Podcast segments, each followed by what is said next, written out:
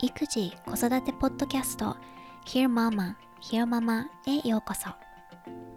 2児の母そしてライターの三橋ゆかりがアメリカ・ネバダ州ラスベガスから海外の育児子育てにまつわる情報をお伝えする本音を大事にしたポッドキャストです。こんにちは。いつもひよママを聞いてくださってる方も今回初めて聞いてみてるよという方もエピソード53にようこそ。今日のメインテーマはベビーレッドウィーニングというアメリカで人気を集めつつある離乳食の進め方です。で赤ちゃんまた子供により好みをしないで食べてもらうためにできることについて触れた記事も紹介します。一つ嬉しかったことを共有させてほしくって、で、録音後期では最近よく聞いている英語のモンテソーリのポッドキャストについて話します。で、まず、ひよママの嬉しいニュースなんだけれど、アットひよママポッドキャストのツイッターアカウントではシェアしたので、フォローしてくださってる方はもう知ってるかもしれないけれど、先日励みになるレビューを書いてくださった方がいました。こじゆめさん、ありがとうございます。タイトルと内容を読み上げちゃいます。嬉しいので。タイトルが新たな視点を提供してくださいます。笑顔の絵文字。で、内容が優しい声で育児に疲れている私にはとても心地よいです。日本にいる私が知らない情報を教えてくださり、勉強になっています。いつも次男のベビーカーを押しながら聞いているのですが、共感できる部分が多く、うんうんとうなずきながら歩いています。笑い。共感できる内容が多いっていうのもすごく嬉しいし、次男くんをベビーカーに乗せて、うん、歩きながら聞いてくださってるという部分も私もうんうんとなりました。うちの長男も生後半年を過ぎるぐらいまで日中はベビーカーでしか寝てくれなくて揺れがね心地いいから。で毎日2時間以上外を歩き回ってました。で夏は日陰の場所を探してそこをひたすら往復する変なやつになってて。うん、その最中すごく暇で、まあ、手が使えないのでポッドキャストをひたすら聞いてたのね。で子育て以外の何かをしたいと思った時に「ひよママ」っていうポッドキャストをやろうと思ったのは多分当時の、うん、経験がベースにある気がします。ポッドキャストを聞くことで子育て一色だった当時外の世界とつながれてるっていう感覚があってすごく救われたのでおちゆめさん本当に励みになるレビューを書いてくださってどうもありがとうございます。まあ、誰でもいいから聞いてとか誰にでもいいからとにかく届けっていうのではなくてこじゆめさんそれからツイッターで絡ませてもらってるレスナーさんなどが聞いてる姿を思い浮かべてその人たちに少しでも役に立つ情報を届けたいなと思って続けているので本当に嬉しいです。でもう一つねひよママについてへーっと嬉しかったニュースがあったんだけれど前置きが長くなってしまうのでそれは録音後期でシェアしたいと思います。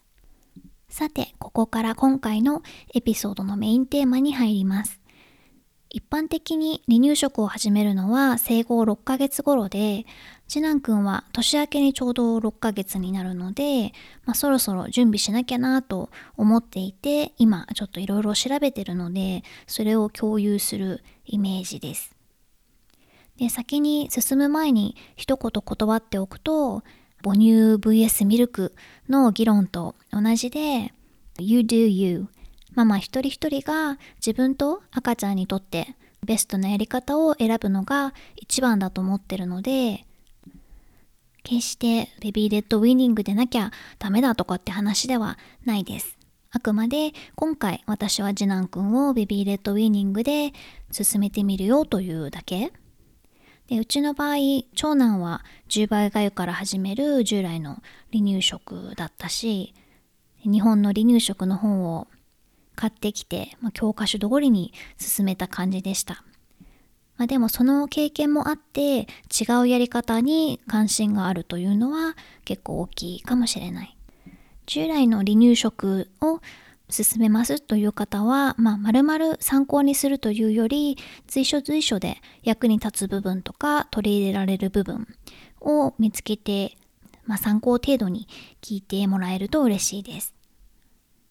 でもね今回いろいろ調べてて分かりつつあるのは結構そのベビーレッドウィーニングってこうでないといけないみたいなルールがあるのかなと思ってたんだけれど最初はスプーンで始めて徐々に赤ちゃんが手づかみで食べる、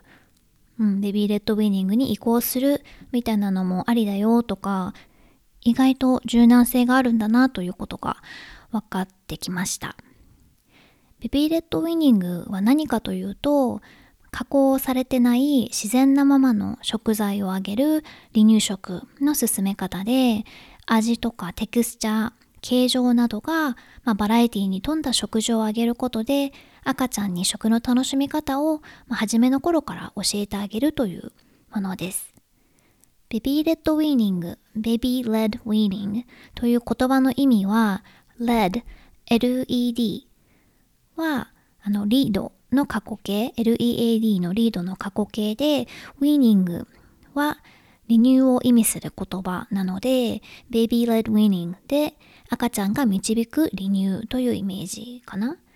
私自身は2018年の秋頃、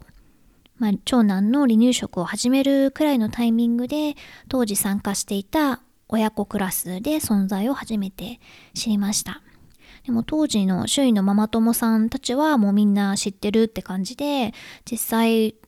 うん、多くの人はベビーレッドウィーニングで進めてた感じでした。で赤ちゃんの自立性を大事にするのでピューレをお母さんがスプーンで口に運んで食べさせてあげるんじゃなくて赤ちゃんが自分で選べるように複数選択肢を与えてで自分で選んだものを自分の手で口に運んでいって食べる。でもちろん最初は上手に食べられなくてほんの少量しか口に入っていかないんだけれどというか顔にもう塗りたくるだけみたいなのが多分本当の最初の時期なんだけれど、まあ、早いうちからいろんな食材に触れて練習を重ねることで早い段階から自分で上手に食べられるようになっていくというものです。英語で Baby Led Weaning と検索するとたくさん情報が出てくるんだけれど私は前にブログでも紹介した Solid Starts というウェブサイトを特に参考にしてます。サイトもそうだし、インスタグラムのアカウントもあって、よくあの母乳育児とか栄養士、アレルギーとかの専門家を招いたライブ配信をやってるので参考になるし、あとありとあらゆる食材のデータベースもあって離乳食の包括的なサイトなので気になる方は見てみてください。参考リンクのところにリンクを貼っておきます。創業者の女性はジェニーっていうんだけれど4歳になる息子さんとその下に2歳過ぎかな？の双子ちゃん男女の双子ちゃんがいる3人のママです。彼女自身が上のお兄ちゃんの離乳食に手こずって1歳になった時にもう何にも食べなくなっちゃったんだって。でバナナとフライドポテトは食べるよとかっていう、まあ、それでもええって感じだけどそれすらなくて本当に一切食べなくなってしまったで多分母乳か粉ミルクだけに戻ってしまったっていうことなんだと思うけどですごく苦労したこともあって baby-led weaning に目覚めて下の双子ちゃんはもう完全に baby-led weaning で育てているという。ことらしいですうちの長男はここまで極端じゃないけども似たような感じで野菜をもう調理の方法にかかわらず形のまま食べることはほとんどなくて結果的に細かく刻んだ野菜パンケーキとかチャーハンに入れたりっていう形で今食べさせてるので要はペキイーターこれは食べ物をより好みする食べ物の好き嫌いが激しいっていうことなんだけどになってしまったわけでそれもあって次男くんにはいろいろ食べて好きになってほしいしそれがね、長男にもいい刺激とか影響になるんじゃないかなとちょっと期待してたりもします。Solid Starts にこんな風にあります。Babies were born to eat. Around six months of age, most babies are able to feed themselves soft finger foods, even if they have no teeth. By offering finger food first,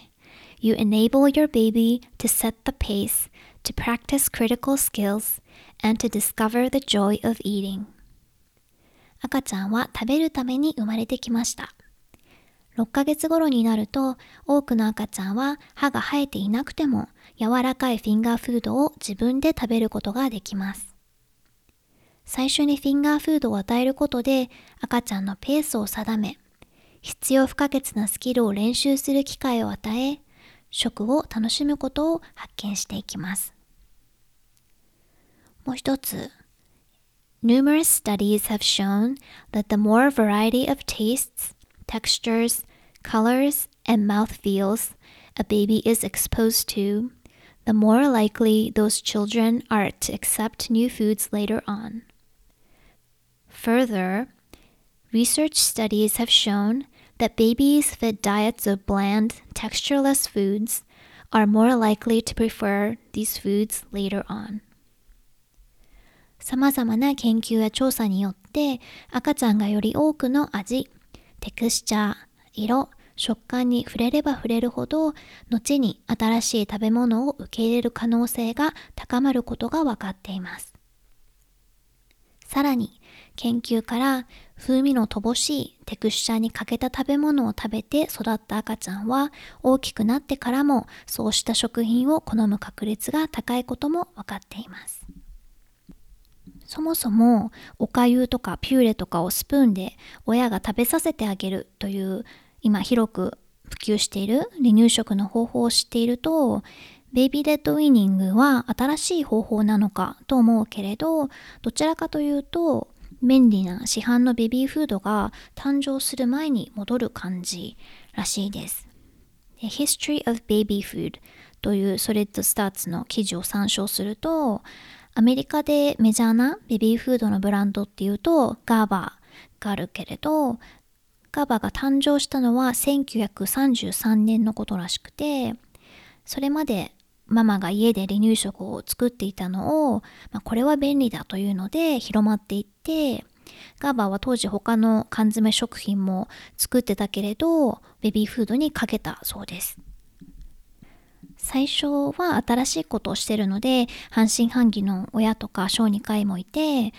でもまあ大々的な広告キャンペーンを打って市販のベビーフードの方が家で作るものより栄養価も高いし安全ですよということを歌っていたと。で徐々にまあ市販のベビーフードが定着していったらしくてで大昔まあ、大昔1880年代には11ヶ月頃に離乳食を始めてたらしいんだけども一時はこのガーバーとかのブランドの影響もあって生後3ヶ月で与えるようになっていたらしくてで1950年代には生後6週間で市販のベビーフードをあげるようになっていたと。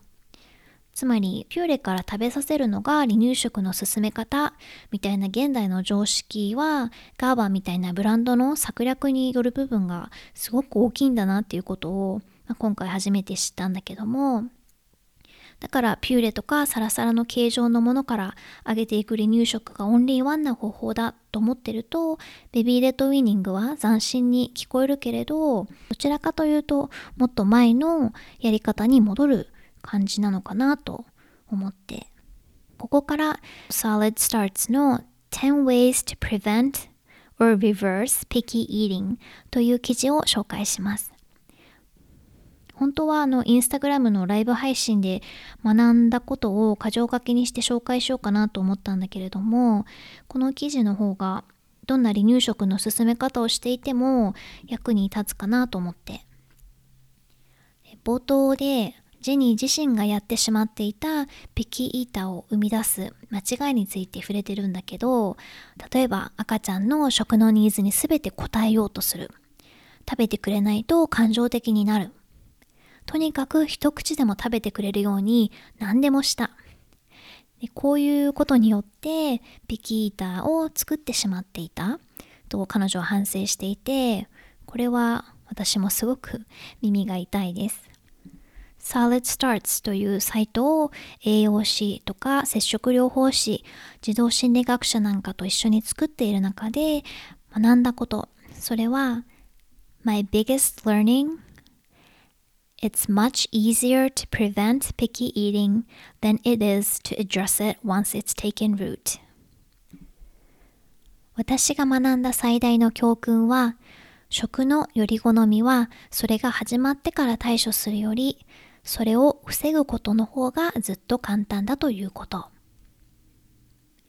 ここから picky eater を防ぐため、またそれを undo やり直すためにできることをえー、記事で10点紹介しているので、それを紹介します。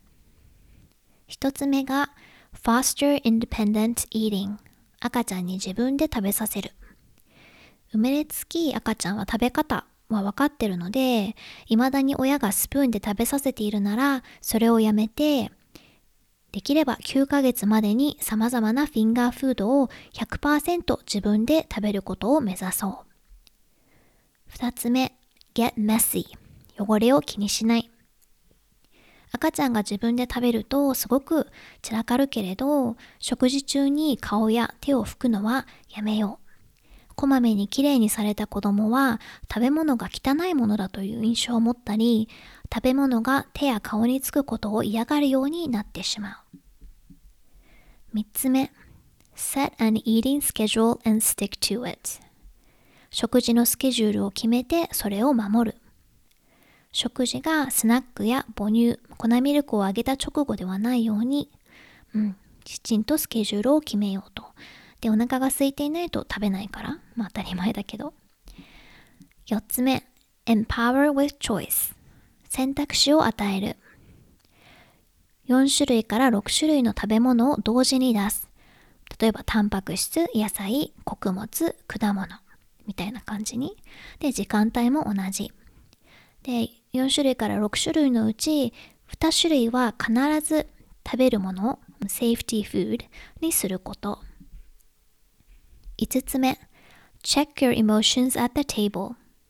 食事の前に自分の気持ちを確認する。子供が食べることを拒否したら、大ごとのようにリアクションしたり、プレッシャーをかけたりしないこと。同様に食べたからといって手を叩いて喜ぶこともしない。そうすることで、その食事を物事をコントロールする手段にしてしまうから、子供がご飯を拒否したら、もう1分ほど待ってみて、笑顔で食事を下げて、分かった、じゃあもう今日はおしまいね、とだけ伝える。ただし、食べ物の選択肢は同時に与えること。うん、あるものを食べなかったから、あ、じゃあこれはどう？じゃあ次これはどう？ってやらない？6つ目、introduce new foods each week 毎週新しい食材を出す。慣れ親しんだ食材で、まあ、バナナやスイートポテトなど同じものを繰り返しにならないように。慣れた食材と一緒にテクスチャーが様々な新しい食材を出し続けること。最初に出した時に手を出さなくても何度も出し続ける。食材を何度も見て初めて食べてみようとなる赤ちゃんもいる。7番目が Eat with your child 子供と一緒に食べる。ほんの少しでもいいからできるだけ子供が食べているものと同じものを食べる。8つ目が Make meals fun but keep it about the food 食事を楽しいものにでもあくまで主役は食べ物に気を散らすことで食べるのはあるべき姿ではないので子供と一緒に席について目の前の食べ物について語りかけてあげる。でこのいちご本当に甘いねとか本とか音楽、テレビなんかを使って食べさせようとするのは今すぐやめよう。9つ目、long game。今の食事を何とか食べさせようという短期戦ではなくて長期戦で臨むこと。テレビや本、ご褒美を使えば、その時は食べてくれるかもしれないけれど、子供がより好みをせず自分で食べるようになるという目的の邪魔をしてしまう。最後、10番目が above all, feign indifference 何よりも無関心を装う。食べてくれなくて泣きたい気持ちになったり、叫びたくなっても、それを表には決して出さない。子供がコントロールできるのは食べ物だけ。子供が食べ物をあなたをコントロールするための道具にしないこと。ということで、めちゃくちゃ参考になりました。次男くんの離乳食を進めていく際に、同じものを長男くんにも出して、うん、少しずついろんなものを食べてくれるようになるといいなと思ってます。で、Solid Starts の食材のデータベースを見るとわかるけれど、同じ食材でも揚げ方はいろいろあるので、例えばその創業者のジェニーさんは、娘ちゃんにはアボガトを一番最初に揚げたらしいんだけど、それをマッシュしたピューレ状のものとスティック状の両方を同時に揚げたそうです。で、最初のうち不安なら2ヶ月ぐらいはスプーンで揚げてもいいんだって。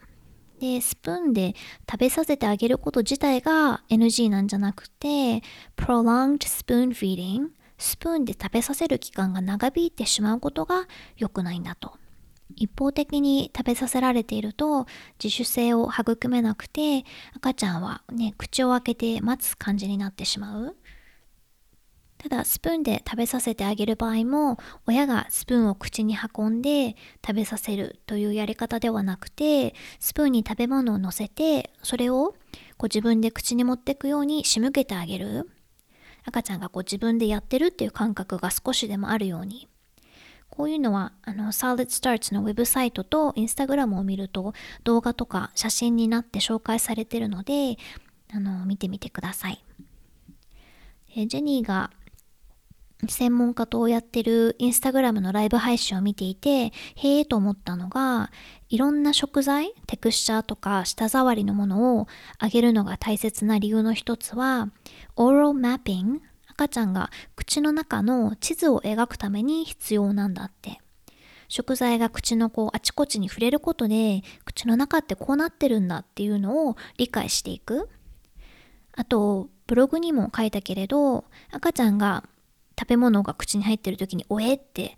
なるのが怖くて長男の時は赤湯とかピューレにしようって思ったんだけどもただこのおえっていうリアクションは喉に詰まらないようにするために備わってる機能なんだって。ギャグリフラックスって言うんだけれど。でこのギャグリフラックスが強いからこそ喉に詰まる手前で出すことができる。この強いのは6ヶ月から9ヶ月らしいので逆にこの時期にいろんな食べ物を与えるのは大きくなってから与え始めるよりも安全で9ヶ月を過ぎると舌でこう食べ物を押し出すそのギャグリフラックスの反応が弱まってしまうそうです。と最後にインスタライブだったかなこれもジェニーが言ってたのはえっとご飯の時間に椅子に長く座ってられない子の場合椅子に座らせるだけじゃなくて足を置ける場所を用意してあげるといいよって。大人がバーのスツール席に座ることを想像すると足がブラブラしてるのって、まあ、カンフテボ心地よくはないので長く座ってられないのと同じでなので子供のハイチェアとか座る椅子にもできれば足を置く場所っていうのを用意してあげるといいですよというアドバイスがあってああなるほどなと思いました。ということで今回は Baby Led Weaning についてお伝えしました。次男くんは2021年頭に6ヶ月になるんだけれど1月頭に6ヶ月検診がちょうどあるのでその時に先生に食事に関する質問とかができるように多分12月後半ぐらいには始めるかもしれないです。これからうちも離乳食やるよっていう方は一緒に頑張りましょう。録音後期。ガーバーの話に戻るけれどあ、の離乳食のブランド日本でバレンタインがチョコメーカーの策略に見事にやられた感とと同じだなと思いましたより売りたいからスムーズなベビーフードを作ることでまだ赤ちゃんが小さい頃から食べられるようにして要は離乳食を買う期間を伸ばすわけだよね。今ってそれこそあのジュースパウチパウチでスーパーで売ってるピューレの商品とかってなんかステージによってちゃんと数字が分けられててある程度そのスムーズさが違うってことなんだと思うんだけど正直どれをあげてもそんなに変わんないでしょって感じだよね。あとこっちのピューレの市販のものって本当に果物ばっかりなんだよね。お野菜がメインになってるものっていうのがすごく少なくて、まあ、前よりちょっと増えたかもしれないけど日本みたいにいろんなバラエティの離乳食がないのでそれはネックなんだけどね。長男くんの離乳食はうんすごくストレスフルな時期でから今回次男くんの離乳食を5ヶ月ぐらいから始めてもいいよって4ヶ月検診の時に小児科医の先生に言われたんだけれどあでも母乳なら母乳だけをあげる期間を最長にするために6ヶ月まで待ってもいいってことだったんだけどでもいえいえ離乳食の開始を早めるだなんてめっそうもございませんって感じで、うん、最初はねあのおかゆ美味しそうに食べてるとかかぼちゃ食べたとか嬉しい感じだったんだけれど今回のジェニーが反省してたように可能な限り全ての間違いを犯してしまった結か私がねどちらかというとうん大変な思い出の方が多いです。ただそれも全部自分がまいてた種だったんだよね。で結果として長男くんはピキイーラー寄りになってしまったので本当にごめんよって感じです。でもまあ bigger picture 大きな目的に立ち返るとある程度ご飯を食べてくれてある程度バランスが取れていて体重とか身長が右肩上がりに伸びていて子がハッピーそうならまあいいわけで。でこれは自慢できることじゃないけれど、うん、私自身20代後半まで野菜があんまり好きじゃなくて、まあ、全部が嫌いってわけではなかったし出されたら食べるって感じだったけれど好んでは食べない感じ。もう根っからの肉食だったのでお肉ばっかり食べてました。でも婦人科系を除いては大きい病気したこともないし少なくともまあこれまではね至って健康で食いしん坊でいろんな食事が大好きなのでうん、まあ、次男くんの離乳食そして長男くんの食生活改善もあまり真剣になりすぎずにぼちぼちやっていきたいなとは思ってます。モンテソーリ教育のポッドキャストは、 Montessori Education というんだけれど、Apple Podcast で検索すると、まあ、または Web で検索すると出てくると思うんだけど、今回ちょっとその中で最近聞いたエピソードについて触れようと思ったけれど、時間がもう長くなってきてるので、最後にひよママについてのいいニュースだけ話そうと思います。モンテソリエデュケーションについては、もしかしたら来週、来週？それか再来週のエピソードで話そうと思います。うん。で、そのひよママのニュースというのが、子育てとか少しね、仕事もしながらマイペースにやってるので、特に解析とか改善するための分析とかしていなくて、したところで改善に使う時間がないのでもどかしいだけだなっていうのもあってなんだけど、この前たまたま Google で検索してたら、Apple のポッドキャストのランキングページにたどり着いたのね。で、嬉しいことに子育て部門で1位でした。もう下がってるかもしれないけど、結構上位するっぽいので、で、子育て部門で1位で、その上の親カテゴリーのキッズファミリーでは、最後に確認した時は9位だったかな。まあランキングは上位にいたら嬉しいけれど、あまり左右はされたくないし、地道にやっていくのみだけれど、正直ポッドキャストをやったらブログよりももう少しスナーの人との距離感が近いのかなと淡い期待をしていたところがあってもうサイト自体を閉じてしまったんだけれど前にテックドールっていうテクノロジー系のブログをやっていて立ち上げて最初の3年ぐらいかなはちょっと差は読んでるかもしれないけど毎日更新してて、RSS 購読者も5000人とか言ってくれたのですごく読んでもらってたんだけれど一方的に発信してる感がすごく強くて Twitter で記事をリツイートしてくれたりはあったけれど読者の人たちとコミュニケーションをとってるっていう感覚はあんまりなかったのね。なので、まあ、ポッドキャストは声っていうもっとパーソナルなものを使って発信する分レスナーの人との距離感が近いのかなって想像しててでも蓋を開けてみると、まあ、何回聞かれましたみたいなデータはあるけれどそんなにこうコミュニケーションがめちゃくちゃあるかっていうとなくてでそれもあって Twitter ひよままポッドキャストを始め